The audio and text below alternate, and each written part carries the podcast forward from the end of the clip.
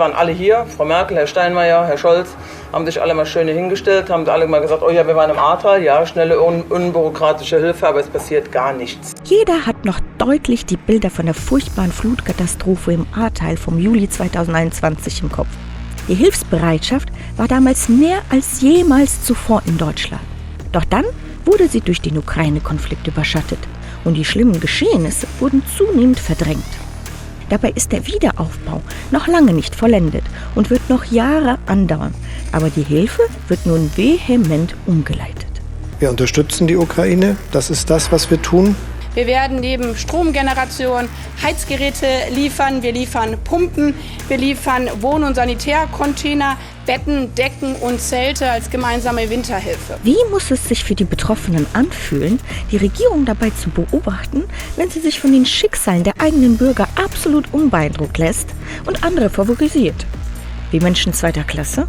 Denn bisher ist nur ein Teil der privaten Spenden an die Flutopfer ausgezahlt worden und auf Versicherungsgelder und Hilfe von Bund und Ländern wartet man vergeblich. Ich sage immer, ich habe mehr Tränen in den Augen als die A-Wasser. Also wenn sie es in fünf Jahren schaffen, hier alle Brücken und die komplette Bahnstrecke wieder aufzubauen, ähm, wäre ich eigentlich beeindruckt.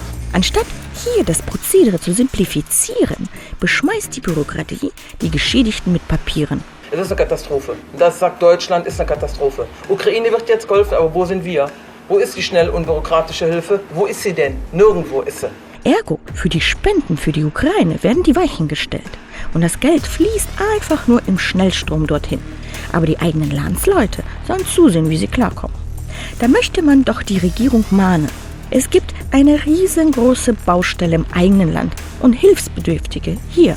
Für die Betroffenen kommt nach der Jahrhundertflut jetzt noch die Energiekrise dazu.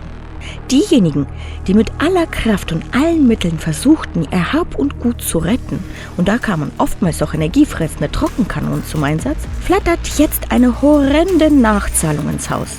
Und der Staat blickt mit Scheuklappen in Richtung Ukraine. Eine 89-jährige Rentnerin, genauso wie eine neunjährige Schülerin sagt, diesem Winter werden wir weiter an der Seite der Ukraine stehen.